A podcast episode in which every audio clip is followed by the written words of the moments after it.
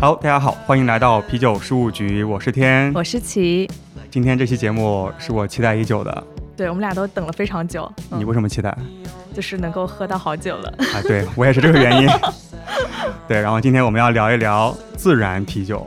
之所以想讲这个话题呢，是因为自然酒，这不仅是啤酒，感觉是自然葡萄酒，最近几年还挺火的。对，特别是在上海，最近也开了很多自然酒酒吧嘛。希望通过这期节目能够喝个明白一点儿。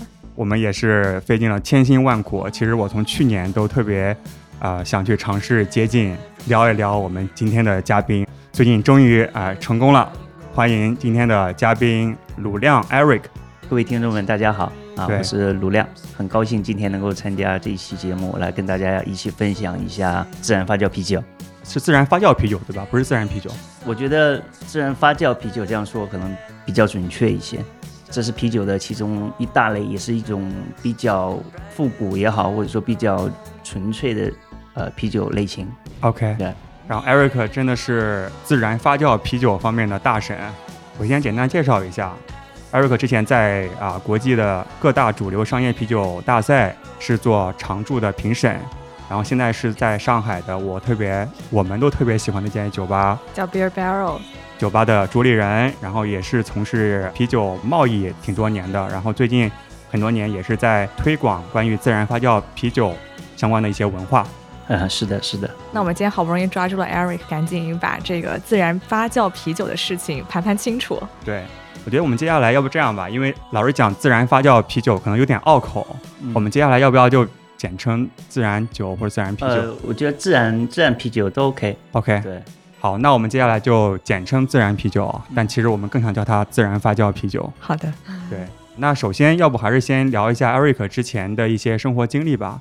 你之前在国外住过很多年。对，我在欧洲差不多小二十年吧，应该。最早去北欧，在瑞典，后来又去荷兰，也是因为我在荷兰这样的一个契机，有机会去德国啊、比利时，包括去英国。呃，去接触到啤酒的这些发源地，然后去参观一酒厂，啊，到后期呢，呃，开始对这个真的感兴趣，想让自己变得更专业一些，然后去英国又去一些地方去学习，包括去学呃侍酒师啊，去富勒酒厂，然后去参观学习啊，啊，包括去比利时很多的酒厂跟他们交流，到后面接触到这些国际的比赛啊，一些论坛呀。呃，各种啤酒节呀，就这样一点一点积累自己的知识吧，也同时也积累了自己的兴趣。你是怎么喜欢上啤酒的？跟很多的，包括像啤酒事务局的这些朋友们也是一样。我觉得大家首先都是对于呃这种饮食文化很感兴趣。说白一点，就是大家都是吃货，都喜欢吃吃喝喝。但是吃吃喝喝的这个背后呢，其实它有很多的有文化、有地理、有很多的东西。去承载这个东西，我们吃的东西、喝的东西，其实只是一个载体。越喜欢这个东西，越想去钻研。哎，为什么？就去读了很多国外这些大师们写的书啊，《啤酒圣经》啊，包括那个 Gary Oliver，就是布鲁克林酿酒师写的那一款，呃，那本叫《啊 Brew Masters Table》，那是我非常喜欢的一本书，也是那本书，我觉得给我很大的兴趣去入这一行啊。因为如果大家英文没有问题的，呃，我非常推荐去看那本书。它不光是介绍了呃啤酒的类型啊，一些就是基础的知识，啊，它里边有很多文化，甚至它每一章都有写怎么去和餐酒搭配。会看到这个作者，他是一个对生活是非常有激情，然后呃，不光是懂酿酒，其实他是很懂生活的这样的一个人，游历世界各地。带着家人去参观酒厂也好，还是去参加任何活动也好，你会知道他是生活非常丰富的一个人。通过这本书，我觉得哇，这里边有好多好多要自己去想去知道、想去了解的。我们会把书名还有作者放在我们本期节目的 show notes 里面，大家可以看一下。行，那要不我们还是先给大家讲一讲自然发酵啤酒它到底是个什么东西？其实我这么来讲吧，其实我们今天所看到的啤酒分类，大部分应该是美国人做出来的。但是从宏观大的角度来讲的话，我们可能基础型的会把啤酒按照发酵的方式来分。你比如说上层发酵啊、下层发酵啊、自然发酵，还有一个混合发酵。对，后面可能我们会去说一下自然发酵、混合发酵的区别。那么基本上啤酒就是这么四大类。按照发酵方式来分。对对对，而且他们会有很多交织，比如说我酿一款呃拉格，但是我可以用艾尔的酵母，我使用拉格的酵母，但是我可以用高温在上相对上发酵的这种方式去发酵，就是他们之间会有很多的这种交织。所以说啤酒呢，呃，它是一个比较杂乱的，就是到今天来讲，它的分类其实比较杂乱的，因为它不像葡萄酒是一脉相承的，那就是它基础原料就是葡萄汁，然后因为啤酒来讲的话，经历了很多次变革，尤其是工业革命之后，就是对啤酒的整个类型上面的呃冲击是非常大的。以前的很多这种复古的这种类型都已经不存在了。对，所以其实没有一个完全正确或者是科学的分类。对，我觉得就是很多的时候，就是标签这个东西，就是包括我们对于啤酒类别的这种认知，就是我们可以有个大的方向，但是。我看最近我们群里边有很多朋友在讨论这个考试啊，BGCP 啊，然后大家能不能考得过，然后怎么样？我觉得这些真的都不是那么的重要，就是你学习的这个过程是非常重要的。就很多人觉得，哎，我通过了 BGCP 的考试或者 Ciceron 考试，其实那个就是一个才是一个真正的开始，之后的路才是开始你去删除信息或者说重新编辑信息的一个过程。很多时候啊，其实就是说。在你没有一个标签的时候，你很想去要很多的标签。当你突然间你发现你有很多标签的时候呢，你反而想去弱化它，想去减少它。就像我们精酿啤酒刚开始有精酿这样的一个定义的话，其实很好的一件事情。可是慢慢慢慢你会发现，你会打一个问号。现在的精酿啤酒，你会在精酿前面打一个问号，或者打一个引号。你怎么来定义精酿啤酒？比如今天我们在喝的酒算是精酿啤酒吗？我觉得可以算是，也可以不算。我想说，这就是啤酒，嗯，这就啤酒本来应该是样子。所以，其实大家还是需要在了解啤酒的历史啊，或者是风格的一些来源、发酵方式之后，去融会贯通吧，有一个自己的理解。今天的讨论其实，呃，就是一个从一个大的一个层面来给大家简单的梳理一下所谓的自然发酵啤酒或者说酸啤酒，嗯，这种概念。对吧？我们不需要去说的那么专业，让人就是有距离感，嗯，没有那么神秘，也没有那么就是让人琢磨不透。这东西不是个玄学，它不是什么我今天喝个自然发酵啤酒就很牛逼的一件事情。对，这是一个每个人都可以去享受的啤酒，但是不一定适合每一个人。嗯，也就是这么简单。刚才您提到了，我听到是两个概念，一个是自然啤酒，一个是酸啤酒，这两者是一回事吗？所有。酸味的啤酒你都可以称之为酸啤酒，但是不是所有的酸啤酒都是自然发酵啤酒，或者说自然啤酒。自然发酵啤酒主要它的所谓的定义，其实在发酵这个环节。再往前推，其实是在它那个接种的那个环节。它唯一跟我们平常大家所熟知的这种发酵不同的环节是，很多的时候是我们人为的把酵母加到麦汁里边去，开始启动发酵。那自然发酵啤酒其实是没有任何人为的这个动作，是完全是靠隔夜的这种冷却。它会在一个英文名字叫 cool ship，它是一个开放式一个槽一样的一个方的盒子，是吧？对，你可以把它理解成一个比较浅的一个游泳池这样的一个大小的。在比利时这个地方啊，因为自然发酵啤酒，现在我们依然能够看到的就是在比利时。对吗？你如果你去布鲁塞尔去给呃 Contium 去参观的，或者去任何一家这种做自然发酵的酒厂参观的时候，你会发现这个槽一般都在阁楼上面。这种酒呢，本身就是说冬季酿造，有天冷的时候才会酿造这个啤酒，因为它需要隔夜的这种冷却，然后同时也是个接种的这个过程，它要接受这个周围环境的这种微生物呃野生酵母接这个种，它才能后期启动它这个发酵。其实这个是最关键的一个环节，也是它区别于我后面会说混合发酵啊，或者说其他的带酸味啤酒的。你之前有提过那个柏林酸小麦，其实它是一个酸化的过程。你可以在酿造过程中去做一些手段，然后让这个麦汁呃酸化，或者是你甚至可以使用酸麦芽，也可以让它变酸。对，所以它不算是自然啤酒。你如果是甚至说你加水果加果汁酸的，你都可以让它变酸。这是一个广义的酸啤酒。但是我们说自然发酵啤酒来讲的话，它就是一定是说在这个接种这个环节，它就已经要开始了。对，那所以啤酒四大元素嘛，就是麦芽水、呃酵母跟啤酒花。是的，所以说它自然发酵啤酒跟其他啤酒最大的差别在于强调这个酵母的跟发酵过程。是的，其他的基础原料除了它的啤酒花，它是要陈年的啤酒花，它不要新鲜的啤酒花，它不想让那个啤酒花的那种味道过于强。除此之外，原料上面没有什么特别的差异。当然，它里边有小麦的成分在里边，差不多百分之三十到四十。这个小麦。了解，还有个概念，我想跟 Eric 了解一下，就是说，比如说我身边很多女生朋友，她们是可能从来都没有听过，就是自然发酵呃啤酒是什么东西嘛？那比如说我在跟她解释的时候，我就会说，哎，喝起来就很像自然酒，因为味道我觉得都是有点那种偏酸，然后偏 funky，然后包括它的瓶子也是跟我觉得跟自然酒更接近吧，就不太像我们平时见到那种啤酒的易拉罐那种。对。所以我也想跟 Eric 问一下，就是说我这种表达方式是不是能够像一个没有喝过自然发酵啤酒的人讲清楚，或者说我怎么样能够更好的跟人家解释这是怎么回事儿？你说的这个这个比喻呢，就是比成自然酒。那么自然酒可能就是我可能指的是自然葡萄酒。很多的听众朋友并不一定会去了解什么是自然酒。那自然酒是自然发酵葡萄酒，你很容易去混淆什么是自然发酵啤酒，什么是自然发酵。葡萄葡萄酒，什么是自然酒？对对吗？对。通常我们现在在市面上大家能够听到的自然酒呢，其实就是自然发酵的葡萄酒。葡萄酒，嗯，对。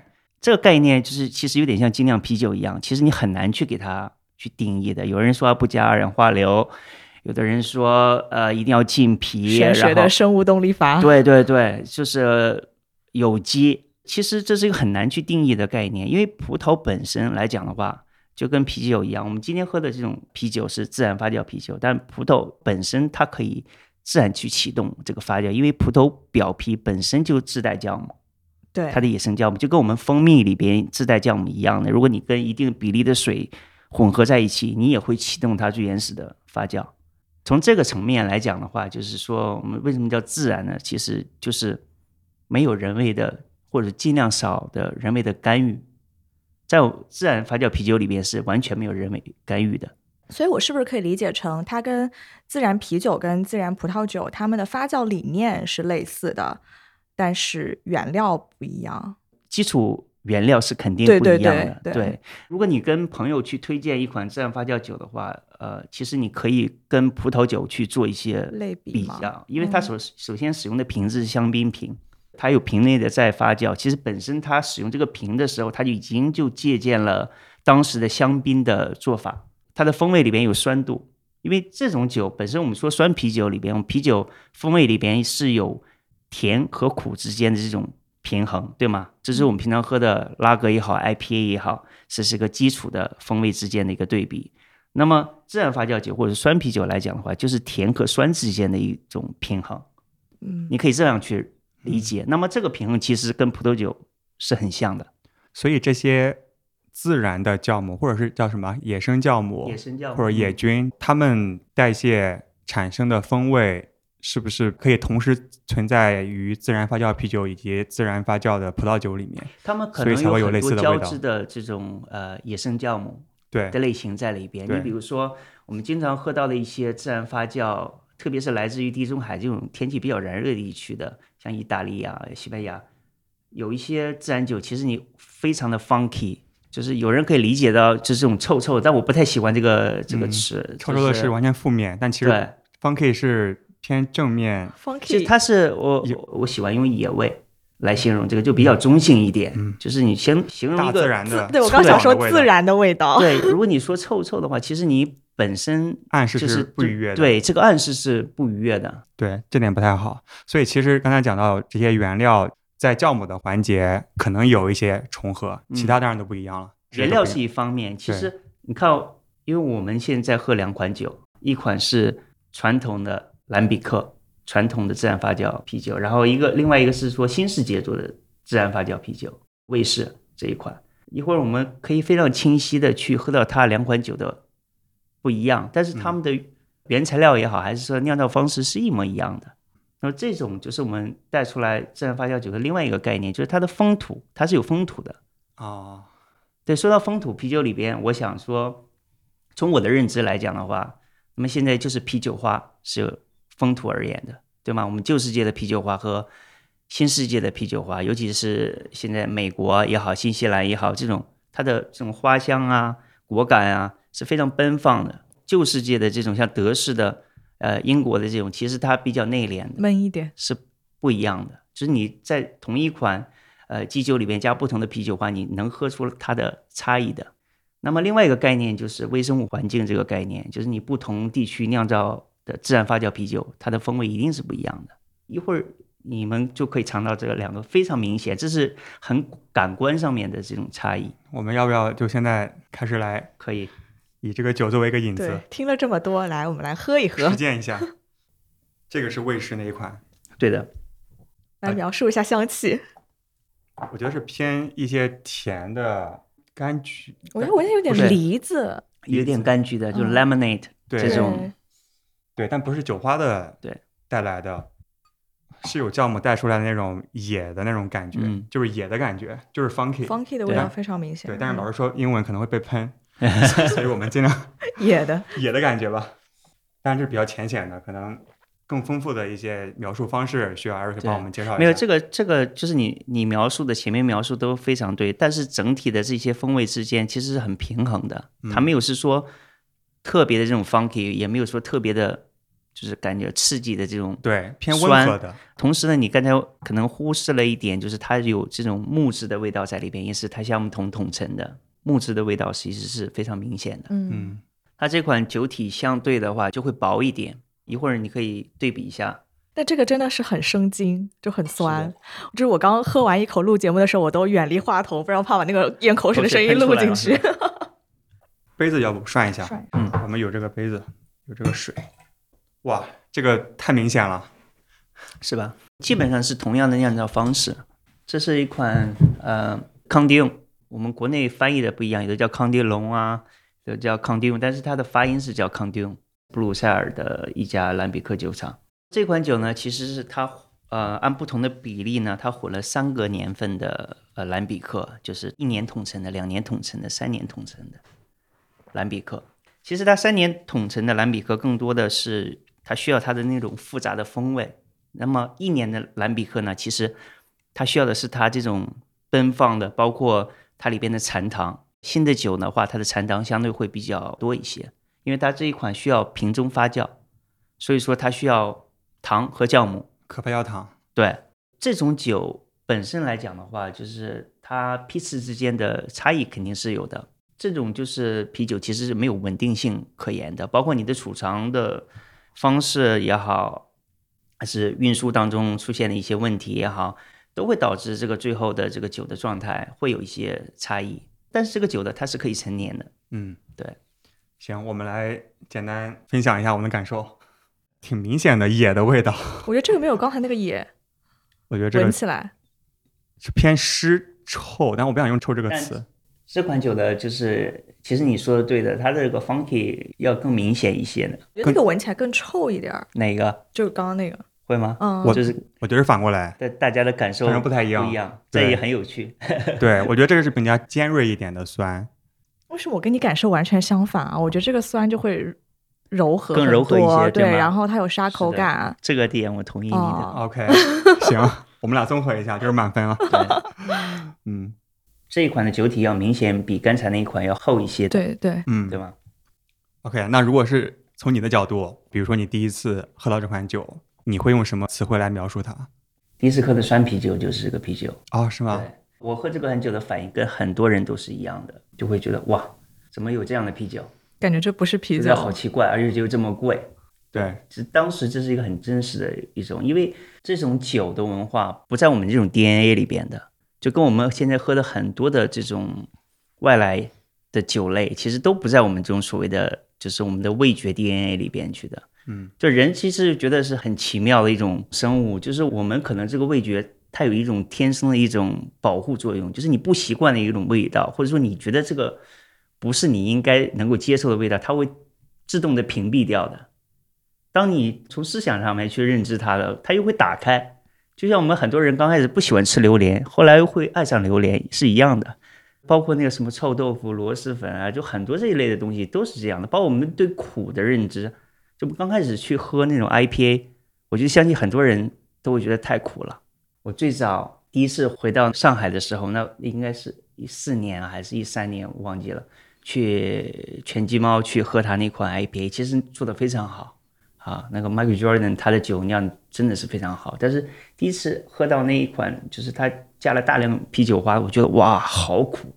但是你后面再去喝这个东西的时候，你对那个苦味的接受度会越来越高。对，那个阀值被提得越来越高。对吗？就包括你说我们中国人对酸这个事情不能接受吗？我觉得不是的。我们吃的醋的种类不要太多，只不过是换一种方式变成酒，你可能会觉得这个东西好像没有办法接受。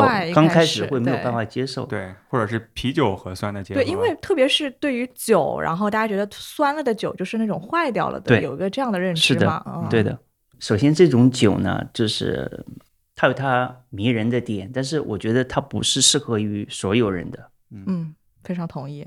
其实有很多的东西都是这样的，包括我想说雪莉酒，我是一个，我也是个雪莉酒的爱好者。但雪莉酒，即使是在欧洲，它的发源地也只有老年人才会喝。嗯，年轻人是不喝这个东西的，也不能说完全把它作为一种审美，就是你就你会喝这种酒，你就是审美很有审美的。只是说，我觉得。这个酒肯定不是适合于所有人。越有个性的东西，越可能就只能符合一个小众的审美。是的，就是如果你想要做到大家都喜欢，那可能就是像可乐那样子。是的，哦，嗯。那自然啤酒里面有没有一些啊，我们通常用的一些分类？除了新世界和旧世界这个分类之外，旧世界的话，尤其是在布鲁塞尔地区，我们叫做蓝比克。那么出了这个地区，应该是很少会有做自然发酵啤酒的酒厂会把自己的产品称之为蓝比克，或者是类似这种风格的。大部分人会称之为啊自然发酵啤酒。现在很多市面上大家可能看到的啤酒叫做野菌艾尔，对吗？这个是比较常见的。那么自然发酵啤酒和野菌艾尔其实是有一个区别的。其实很简单，如果你把一款自然发酵啤酒里边的酵母提取出来，人工的添加到这个麦汁里边去做发酵，其实这个就叫做野菌艾尔。嗯，或者说我去一个果树上面，呃，一朵花上面去摘取一些自然的酵母，采集一些自然酵母去添加到人为的添加到啤酒当中，来做人为的干预，那这就叫野菌艾尔。OK，那如果是比如说我在美国，就像类似于在比利时小阁楼上面。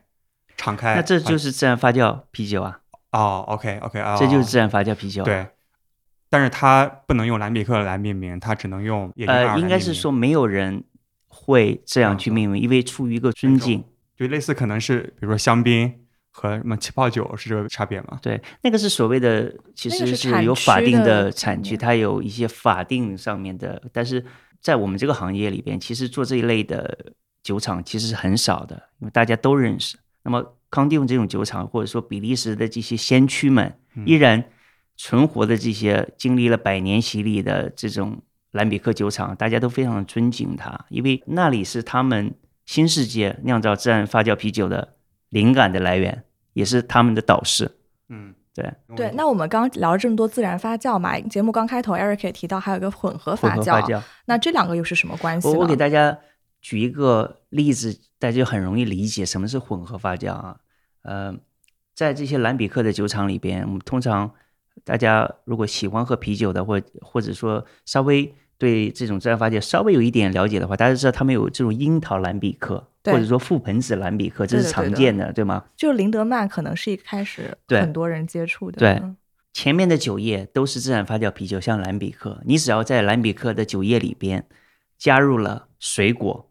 水果的表皮上面又有自带的野生酵母，它只有啤酒里边有残糖，或者说来自于水果本身有残糖，那么它还会再次启动一次发酵，那么这种你就可以认知为是一种混合发酵。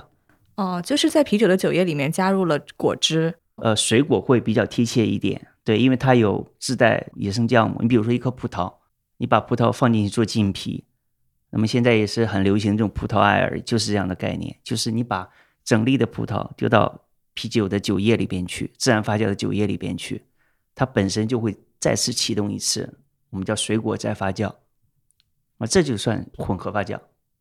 还有一种概念就是说，你比如说我把不同的酵母人为的把它混合起来，然后投入到麦汁里边去做发酵，这也可以认为是一种混合发酵。我用多种酵母来发酵一口酒，所以它是一个其实很广义，但是说又可以有很多种方式去诠释这种类别的。但自然发酵就是没有任何的人工干预。了解。其实刚才你也提到一个概念，就是这个康帝龙，它算是贵资吗？我们喝的这款是贵兹，算是贵兹对吧？就是有三个年份。对。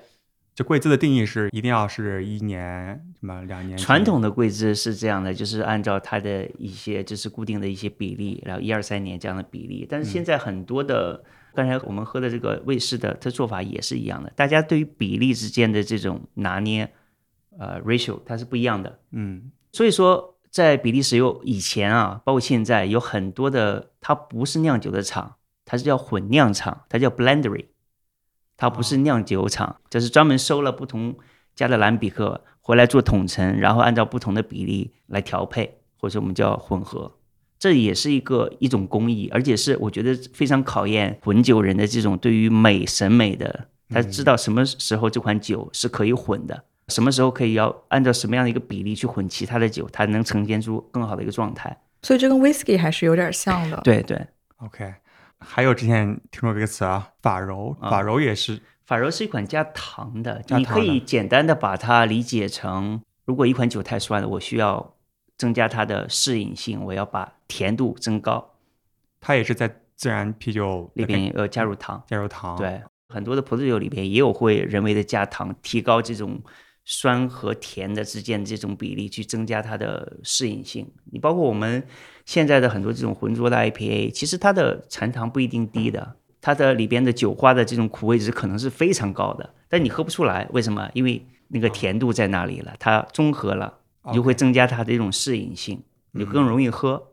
所以，我是不是可以理解成，就是因为自然发酵嘛，它都是没有人工干预的，所以这个过程可能会带来更多不可控的一些结果。是的。所以你为了要稳定它这个每个批次的稳定性，所以可能更多的是需要这个混酒师去做不同的调配。这里边有很多的经验，就是我去过很多一些新兴的、就新锐的这些混酿厂，或者说自己做自然发酵的这些厂，它其实前面的代价是非常大的，它可能要花。三到五年的时间去磨合，找到自己的特色。很多经常我就听到他们就一桶酒就倒掉了，嗯，两年之后、三年之后还没有什么转机的情况下，就整桶的就倒掉了。它这个时间成本是非常高的，所以它就是试错成本也比较高，所以说为什么为什么像这样类像康提用呢，包括什么山泉。比利时界传统的这种蓝比克酒厂是很让人尊敬的，它就是一代一代传下来，它的试错成本都在祖先都已经完成了。那么一直他把这个传统就是很好的传承下来，这种酿造方式。同时呢，很多酒厂也在创新。对，那提到创新，那自然发酵酒的最大的创新的方式，从今天的来看的话，其实创新的角度就是通过添加。呃，水果也好，还有一些其他的香料也好，包括茶叶，我们的茶叶都可以，包括桶，我们喝的这些橡木桶很多是橡木圆桶。所谓的橡木圆桶或者中性桶，就是说以前它没有承载过任何其他酒业的，什么葡萄酒、whisky 都没有承载过，就是百分之百的橡木圆桶新桶，它就是成为一个发酵容器，就这么简单。还有一种就是说我用这种。承载过其他酒业的橡木桶，为它增味。你比如说，康帝用很多呃使用葡萄酒的，意大利的比较多，这种以前呃承载过意大利葡萄酒的酒桶，包括干邑桶都有，这也是一种创新。是所有的自然啤酒都要过桶吗？过桶是应该说是比较自然的一部分，因为我们说的这个自然，就是说在出现这一类酒的时候，还没有金属。发酵罐这个东西，对，所以他们也是顺手拿过来当地的一种东西来去装了。对对，但这是一个容器。那么木是一个比较原始的一个容器，就像葡萄酒以前会使用陶罐一样的。对，至少我们目前所喝到的自然发酵啤酒，应该全部经过呃橡木桶呃，存放过的应该呃，基本上全部都是橡木桶桶称。对，这其实是一个历史的原因嘛，因为当地产项目，然后或者是他们从隔壁的酒厂拿过来也比较方便。对，这是一个比较自然的历史原因。是然后有这样的一个承载容器，同时它能有很好的这种呃渗透能力，它又可以缓慢氧化，可以让嗯酒在里边缓慢的氧化。OK，对，它也会提供给酒业一些自己特殊的一些味道，风味。哎、一些风味。就是如果在中国，我们不管是现在尝试一些人工投放的野菌二也好，或者是未来说不定有自然发酵的啤酒也好，那因为橡木桶在中国不是个自然的东西，如果是比如说酒坛在这些容器中存放，那出来的酒，你会不会觉得是有一些想象空间，还是说它不是一个好的方向，就一定要去橡木桶桶陈？我觉得这种用陶罐也好，用我们自己的一些容器也好，我觉得这肯定是以后我们应该去所谓创新也好啊，还是说做差异化的一个方向。嗯你包括以前我们那个国产的一些精酿酒厂已经开始用一些白酒坛、黄酒坛去盛放啤酒，我觉得这都是一些好的一些尝试。这些我们所谓商业上面的差异化，从工艺上面的话，也许是一个创新，但是更大的一个方向，其实我觉得是用我们自己本土比较有特色的水果也好，还是说香料也好，还是一些草本植物也好，呃包括茶叶，我觉得嗯这些东西其实是就是酿酒师也好，我们酒厂也好，应该去探索的一个方向。但这个不是随便往里边扔东西啊，是只是说你一定要对你自己的基酒和呃所使用的添加原材料，你它的风味上面你要有很清晰的认识。还有一个就是呃我说这种混酿或者调和，你可以有不同的组合，对吗？我不同的橡木桶、不同的增味的水果、香料，然后我再继续再去做调和，你可以有很多很多种不同的组合。对，那刚才您提到，比如说像比利时，他们代代相传嘛，有一嗯个非常成熟、牛逼的一个配方，那他们还在做一些创新吗？还是他们比较偏向传统一些？对于比利时人来讲的话，传统是扔不掉的。欧洲人本身就是相对要保守很多。对于这些新世界来讲的话，呃，你包括去康定龙酒厂，就是真正比利时人真正喜欢喝自然发酵啤酒的人，他还是喜欢喝兰比克这种一年桶陈的兰比克，直接从橡木桶里边打出来喝，也没有什么气泡感。这种你包括去英国，很多人还依然喜欢喝真爱 Real Ale，没有通过什么气瓶打出来的，也没有什么气泡感，酒精度数也比较低。德国巴伐利亚地区就是对吧？他们的拉格，你很难去改变他这种饮酒的习惯。嗯，都是有当地文化传承的。创新是其实更多是年轻人愿意去创新。还有在美国、对，中国呢？我觉得中国我们现在中国的酒厂，现在大家的，我不说创新能力，我觉得创新能力还是要有一段时间的，因为大家现在很多还是停留在创业阶段，先要求生存，我觉得这是很重要的。但是我我可以很肯定的说，我们大家的这种复制能力已经是非常强了。就中国酒厂的，你看现在近几年在国际拿的大奖非常非常的多，包括我们自己喝到很多酒厂酿的一些酒款，你都会觉得非常的惊艳。有没有喝到让你惊艳的中国厂商酿的自然啤酒？自然啤酒，我觉得国内还没有人在尝试去酿这个东西，因为它首先它的时间成本比较长，另外一个从行业法律法规角度来讲的话，这一类的酒可能面向市场来讲的话，会有很多的阻力吧。但是国内已经有不少人在尝试做这种野菌艾尔我说的不是自然发酵，对吗？我说野菌艾尔已经有很多人在尝试，而且我觉得大家都在对的那个轨道上面。我喝过不是特别多，但是我喝过一些，我觉得想法呀都特别的好。因为做这一类酒，因为我知道你想接下来想问什么，因为做这一类酒，其实呃技术是一个层面，还有一个就是审美，OK，对。这是要一定的积累，你才能够把它去发挥出来的。培养起来。对的嗯对，可能一方面是酿酒师的审美，另一方面是市场大众的，也不能是大众吧，至少是啤酒爱好者的审美，都是要相辅相成的。对，就比如说在上海或者是在贵州或者在成都，那个麦汁敞开发酵，类似比利时那种工艺，然后做自然发酵的啤酒，其实技术上是没有难度的，对不对？只是刚才你说的审美。菌种也没有好坏，对不对？当地可能有哦，这个当然有差别了，不是每个地方都可以做这种类型的酒款的。它对于你周围的微生物环境要求是很高的。OK，你想一个地方，如果你的杂菌很高，或者在工业区，这个是不可能实现的。那中国这么大，总归有地方，那当然是挺好的，对吧？那当然了，就是，但是问问题是说，有多少人会愿意花这个成本、这个时间去试错？愿意等待那么长的时间去出一款产品，而且出了这款产品，而且你还不知道它会怎么样。对，但是你看现在市场需求这么大嘛，我相信是有一些中国精酿厂商，他们可能是因为自己的兴趣爱好，也有可能是看到自然啤酒现在很火嘛，很好卖。未来的话，如果他所在的环境恰好还不错，那为什么不做自然啤酒呢？对吧？我觉得尝试都是可以的，就是每个人，我相信。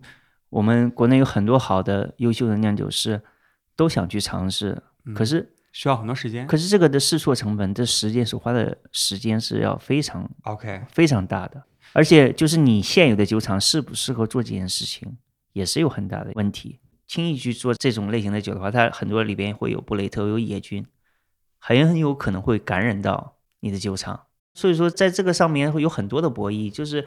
包括市场的角度，你说这种供需的平衡，我觉得是永远没有办法去满足的，没有办法去满足的。对，确实，我们现在目前了解到的国内酒厂在尝试做野菌的，都是要么是买来的，要么是当地收集到一些人工培育啊，或者保存，然后投进去的。对，所以都不符合我们这一期聊的自然发酵啤酒的定义。对，我觉得这是一个很好的一个过渡。因为这个可能把控性会更强一些，因为有人的干预嘛，那很多的东西你会有一定的把控度，但是自然发酵是完全没有任何的这种控制力。对，好像没有听说任何酒厂在做。我目前是没有听说过，但是我觉得这一定是一个时间的问题嘛，到那个时间点一定会有人来做这件事情的。我们这个市场有无限的可能性，因为我们的包容度。非常高，而且赶上我们现在这个市场，其实整个的消费是在升级的这个过程当中，大家愿意去尝试新的东西，愿意去尝试好的东西，这个是一个最根本的一个原因。我觉得这不光是在啤酒领域，在所有的食品。领域都是现在不是新消费特别火嘛？整个新消费的赛道，就是所有老的一套的东西，其实都可以拿来重新再做一遍，就是消费升级。我觉得整个中国的市场对于新东西的接受度特别特别高，我觉得是中国人的很大一个特色，就是我就想去尝试各种各样不同的东西啊。行，那我们聊了半天，先插首歌吧。Eric 有什么想给大家推荐的吗？我说我有，我有的，我有的。我音乐喜欢的类型还蛮广的。爵士我也蛮喜欢，我推荐一个爵士界的一个新星吧，一个天才的爵士钢琴演奏家叫 Joey Alexander，有一首创造叫《巴黎》，巴黎就是那个巴厘岛的那个，算是他的故乡吧。去过巴厘岛的话，你可以感受一下。巴厘岛真是我最喜欢的地方，我还没去过，梦想养老的地方。来，我们来放一下。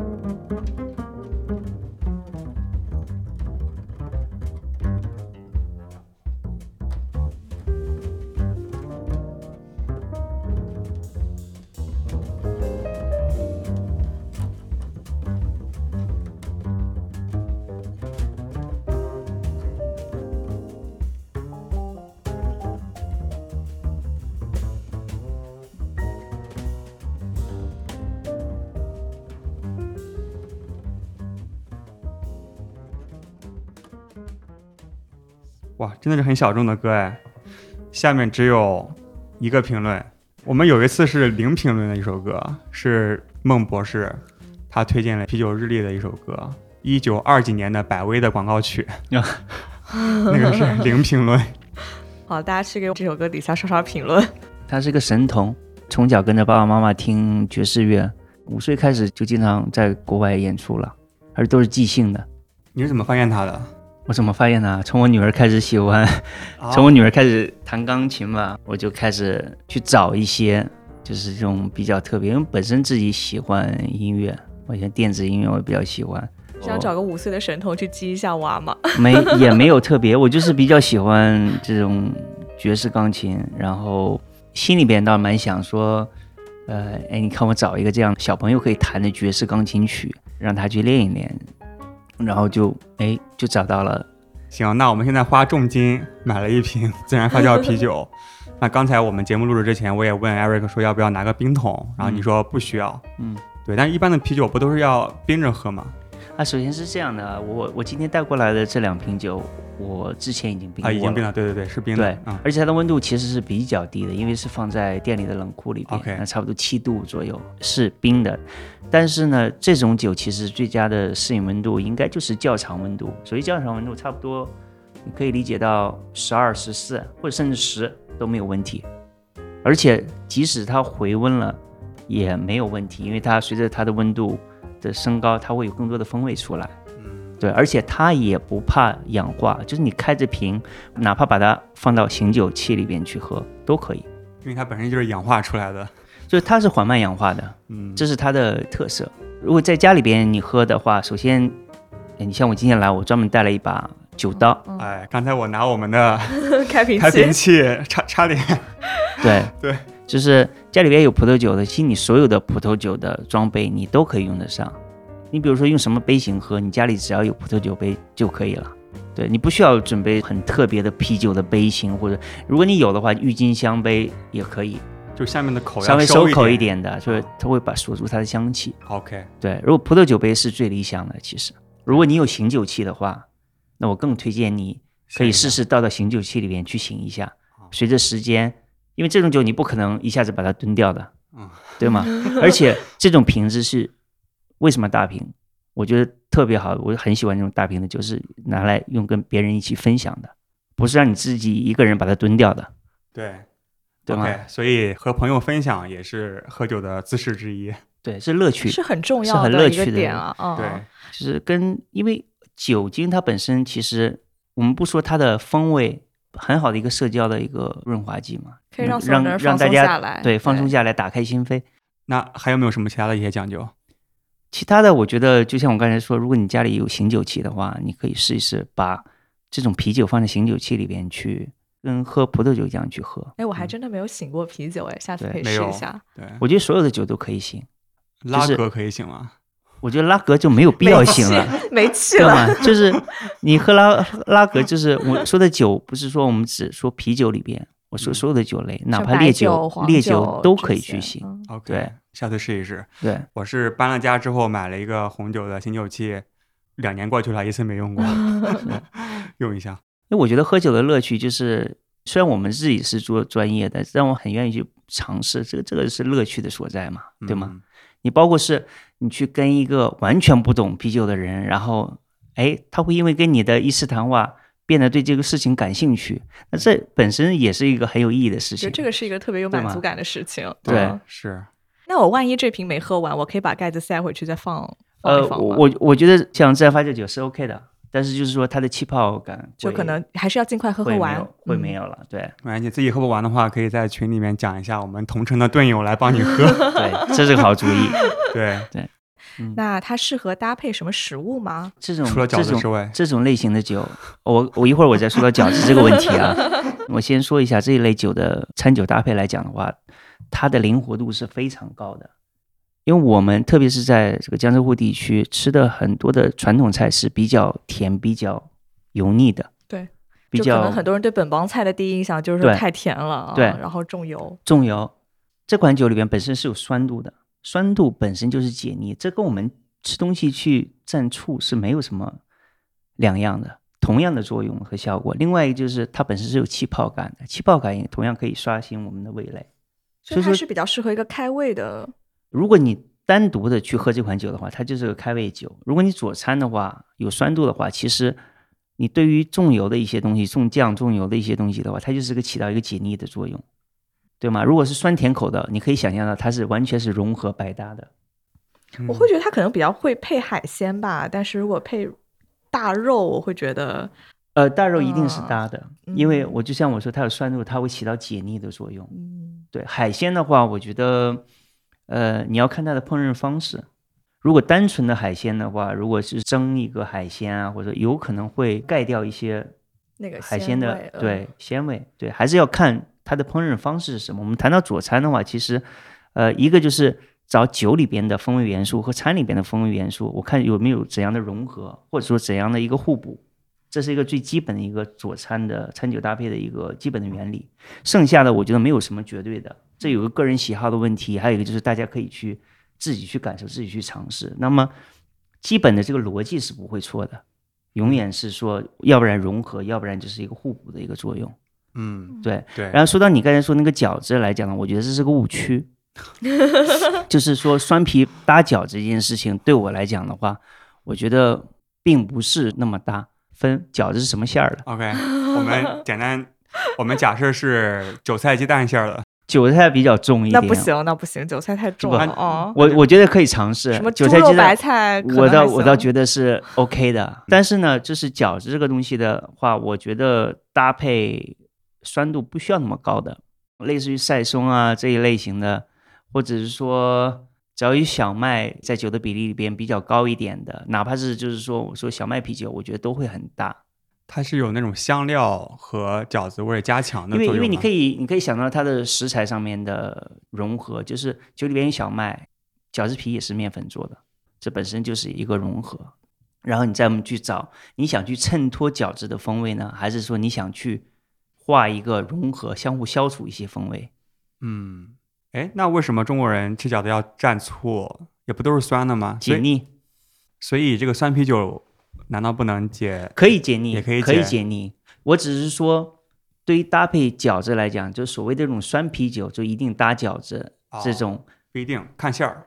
对，我觉得，我觉得就是这个是不能完全是划等。啤酒里边有可能有很多的类型的，你都可以去搭饺子。对对对对，是。对。我觉得就像你讲到的，就是你搭配的你的哲学到底是什么？你是想更融合两者更 balance 呢，还是说想要强调某一种东西？对，OK。所以说我还是想回到我之前我也提过，就是说不要去很刻板的或者说很教条的去觉得哪个东西是一定是怎么怎么样的。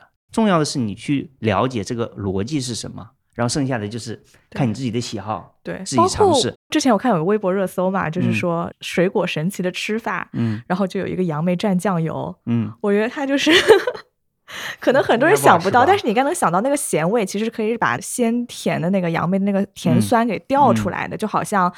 青芒果蘸酸梅粉，我觉得可能是类似吧。就我觉得不一定每个人都能接受，但是但我觉得这是这就是乐趣的所在。对，你可以就是跟我们现在去奶茶店喝奶茶是一样的，五花八门，各种只有你想象不到的，对吗？但是依然会，我们大家都会去尝试，都会去买单。大家追求的是那种快乐。哎，我觉得它是会蛮搭 cheese 的。对的，对吧？我觉得我吃下来感觉最搭的还是 cheese，因为两个都有那种有点那种 funky 的味道。嗯，我不是 cheese。然后我觉得 cheese 吃完你喝这个，其实嘴里会有更加甜味的那个回味，我觉得可能会更。我们还回到它的源头，因为奶酪和这一类的啤酒最早基本上都是源自于农舍。哦，对，农舍的人又酿啤酒，又酿面包，都是大自然的馈赠。对，又做这个奶酪。就本身他们在酵母上面都会有一些相同的属性的，都是一个厨房里面的野菌对 在作用。然后，然后从口感上面，我又会说奶酪的口感，因为它有气泡、有酸度，它会解腻，起到解腻的作用。嗯，对。然后就像你说的刚才那个，从就从微生物角度来讲的话，它的风味角度来讲，它会有很多的融合点。比如说我们之前说的这种野味，对对吧？在很多的这种蓝纹啊是里边，都会找得到这种类似于这种。这种马厩也好啊，这种谷仓的这种味道，嗯，皮革的味道是。但我还有个迷思啊，就有人说酸皮搭皮蛋。就是可以得到酸碱中和的 效果。这个你怎么看？哦，这这个这个我我不能苟同。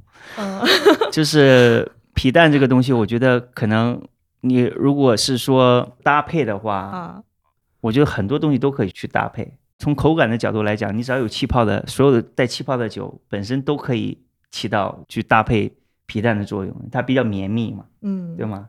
如果你从风味上面的话，你想去中和它呢，还是说想去衬托它，还是想去放大它？想中和胃里的那个胃酸加碱吧。但但是胃里面都是酸，哦，对？吧？你还喝酸的，你喝你干嘛还喝呢？你别喝了，是吧？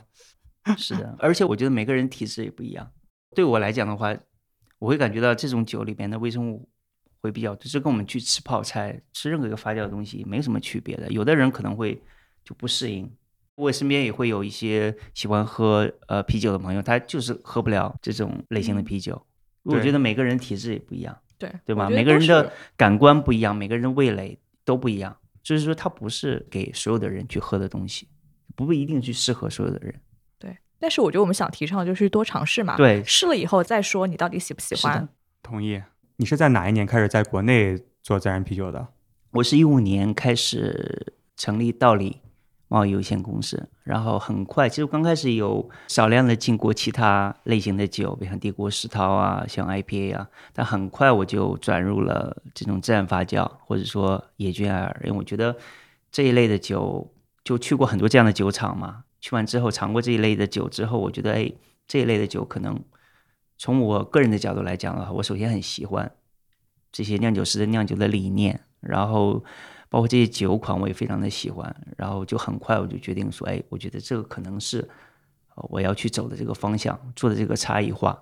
其实最早就是这么很简单的初衷，而且那时候国内应该也没有什么人在很应该是很。少很少，但是也很艰难啊。就是我有幸的就是我把我喜欢的事情作为事业，但同时呢，我们能坚持下来了。所以说，活下来了。对对对，你选的那个方向非常好啊，因为那个时候可能连自然葡萄酒都还不是特别的火热，对那个时候。对，所以说我我回到我之前说的那句话，就是我们这个市场的可能性就无限的可能性，而且市场变化也确实是非常快的。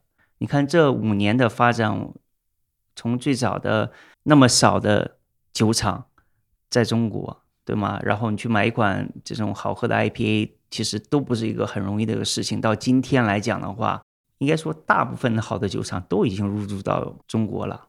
被各个进口商都已经带到中国来了。这个市场发展真的是非常快，而且因为我经常去日本嘛，去做评审也好，平常自己去也好，日本在亚洲来讲的话，它算是在各个领域来讲呢，我觉得都是要比我们要早很多，比较对吧？无论说烈酒也好，葡萄酒也好，还是啤酒也好，所有的酒类，他们就接触的也比较早，因为那市场本身成熟的也比较早嘛。但是我们今天来看的话，其实我们在市场上面所能够买到的产品已经远超于日本很多很多很多年了。Beer Barrel 的这个我们开这个酒吧的目的，其实最主要就是想多办一些活动，都有这样的一个平台，能够呃跟大家展示出我们喜欢的、我们自己挑选过的这种自然发酵啤酒。对，我想给没有去过 Beer Barrel 的朋友介绍一下吧。它其实是有一个小院子，然后有很多树，然后会夏天会架了那个小棚子嘛，就是一个很闹中取静的地方。对，那其实还有一个最重要的特点，就是里面的自然啤酒特别多，特别全面。每次去 Beer Barrel 都会喝到爽。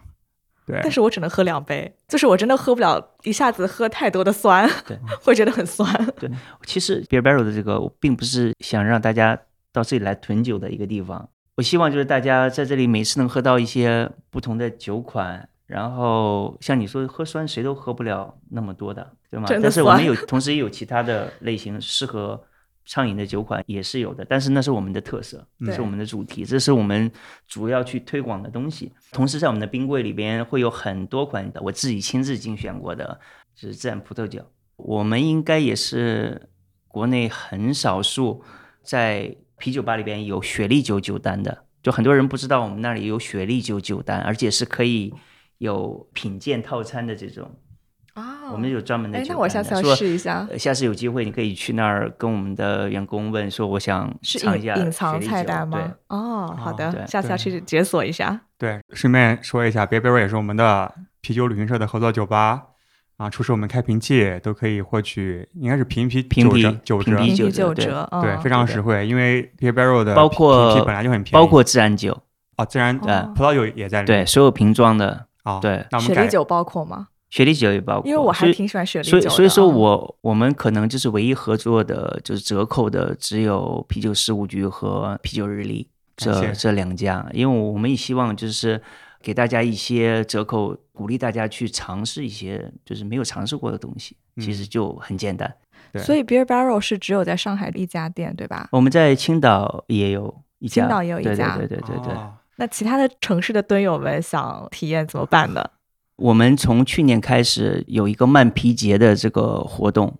慢啤节呢，并不是说道理或者 Beer Barrel 在承办的，慢啤节是另外一家公司叫理念。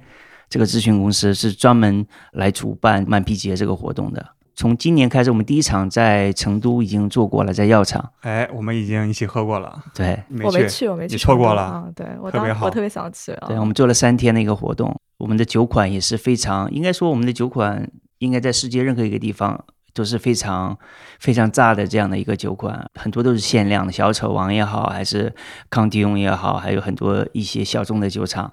然后呢，我们今年想在不同的地方都会呃设置一些分场，就是说分赛场吧，一个全国巡回的对对对对对。然后我们合作的店，我们争取也是呃多去找一些这种所谓的地标店也好，或者说愿意去推广这种自然发酵啤酒的商家，大家一起来继续呈现给当地的朋友。那我想问一下，慢啤节这个名字是怎么来的呀？因为一般的啤酒节都会讲的很热闹，怎么样子嘛？我第一次看到慢啤节这个名字的时候，我想说，哎，就是会让人感觉很不一样。因为像这一类的啤酒，自然发酵也好，混合发酵也好，其实它有一个很大的一个特点，就是它是一个慢发酵的啤酒类型，这个是急不来的。你不可能在一两个月说我酿一款自然发酵啤酒，这是你完全是把这个东西要交给时间的，时间告诉你。这个东西 OK 了，成熟了，它才会出来好久。这是跟我们这个生活节奏也是一样的。其实我们在这么快的生活节奏里边，其实需要一点点，有的时候要慢下来。下来对，包括他喝，你也是没办法一口就吨吨吨马上干下去，是的，就需要你去慢慢的去品味它，然后感受它味道的层次跟丰富。这时候为什么叫慢皮节的这样的一个初衷吧？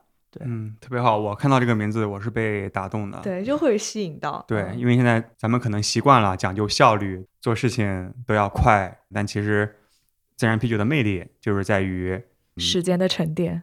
对，感受时间，感受岁月，感受风土。对，是的，这个特别好。好，那我们接下来讲一下重点。这个时间定了，对吧？我们下一场的这个活动，就第一站在成都嘛，第二站是上海。对，然后我们现在也非常开心，向我们队友们宣布啊，我们下一场慢皮节应该是今年的第二场。对的，对，会在七月二、三、四，也就是周五到周日，回到了上海的 Beer Barrel 举办。那我们也非常开心，成为慢皮节的合作伙伴。这次的慢皮节会跟平时有什么不一样吗？以往大家都知道，我们的门票里边会包含一杯酒。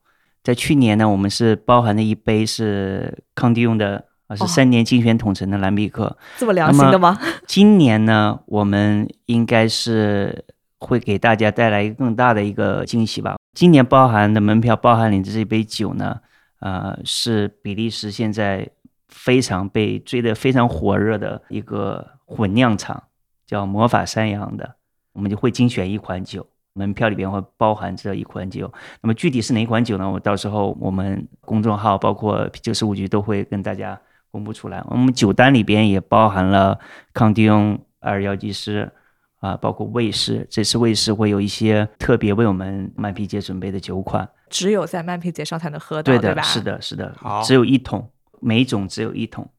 哇，对，大家要珍惜。那得赶紧下班了，赶紧去。哎，那怎么买票呢？那这次啤酒事务局也特别开心，成为慢啤节的合作伙伴，也为蹲友们争取到了一些福利吧。就是我们这边可以独家上线早鸟票，也就是说只要一百六十八元，不仅可以获得这个山羊啤酒一杯，同时也有赠送的一个慢啤节的杯子。购买方式呢，可以关注我们的微信公众号“啤酒事务局”，回复关键词“慢啤节”，获得我们早鸟票的购买方式。嗯，慢啤节就不用讲怎么写了吧？慢速的慢。对，慢速的啤酒，你留了多少张？一百多张是吧？我们一共就出一百五十张吧，差不多包，括早鸟票，包括后面的。就一共所有的加在一起，其他只能现场单杯买，你就没有那个小容量的。试饮杯那个，对，啊那个就是你可以有那个杯子，你才可以买那个小杯的那个特权嘛。对，一对定要体验一下，特别牛逼。就是我们票里面包含这款酒，嗯，就可能很多人不知道，我真的不知道，但刚才没敢问。你知道吗？这个魔法山羊这个酒，其实如果你在能够在国内买得到的话，这个酒市场的价格要超过两千块钱一瓶。我靠，你刚才怎么不说？这这个我就不想说。这些发烧友来讲的话，你不用介绍，他们都知道的，嗯 OK，因为这个价格是这种很多人触不可及的这种。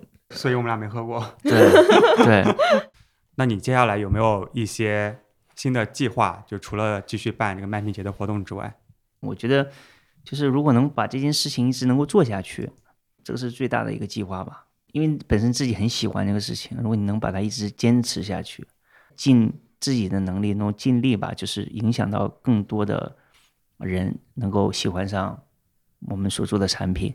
其实这个就是最大的计划吧，无非是形式是怎么样的。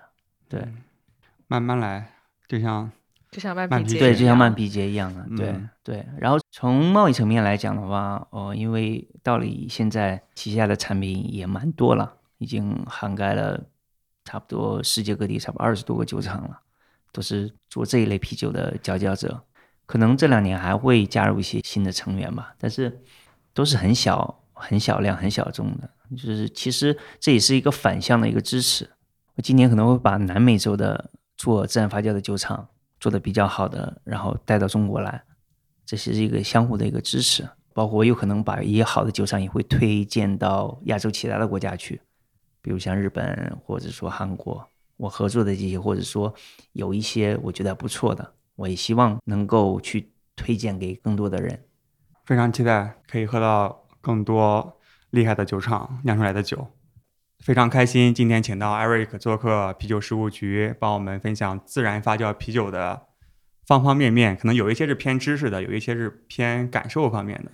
对我也非常开心啊，第一次来啤酒事务局做客，然后跟大家分享一些啤酒的知识，还有一些感受。如果大家以后对某一方面比较感兴趣的话，我们可以再约一个针对性比较强的这种谈话，可以专门去聊一些相关的这样的一些话题。对，嗯然后大家其实可以在我们节目下面留言，有任何的问题可以啊、留言给我们，我们之后肯定会会持续的关注自然发酵啤酒。对对，我们嗯可以整理一期，录一期更加深入的内容。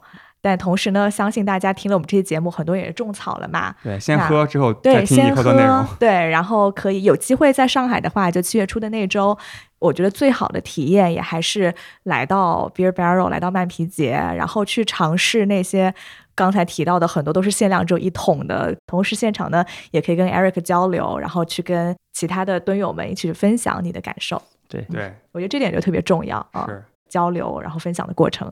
OK，那今天谢谢 Eric，谢谢，好，好，谢谢，谢谢大家，拜拜谢谢大家，拜拜拜。来，干杯，喝一个。干杯。